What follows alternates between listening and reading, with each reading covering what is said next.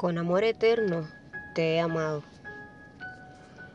Aún después de miles de años, sigue siendo impresionante la historia del sacrificio de Jesús. Un sacrificio que hoy día sigue siendo conmemorado y recordado.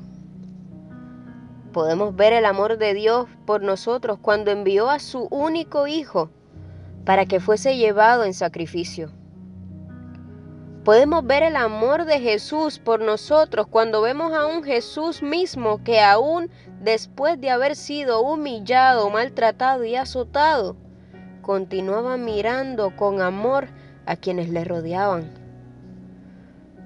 Podemos ver el amor de Jesús cuando aún estando en la cruz, perdonó e intercedió por esos que le azotaron ante su Padre Celestial. Podemos ver a un Jesús que antes de que lo traicionaran y arrestaran, se dedicó a orar por sus discípulos diciendo, y les he dado a conocer tu nombre, lo daré a conocer aún, para que el amor con que me has amado esté en ellos y yo en ellos.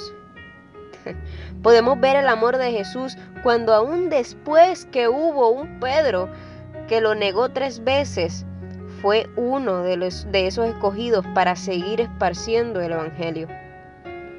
Podemos ver el amor de Jesús cuando nos damos cuenta en esta historia que era a nosotros a quienes nos tocaba toda esa tortura. Sin embargo, hubo uno que lo hizo por nosotros.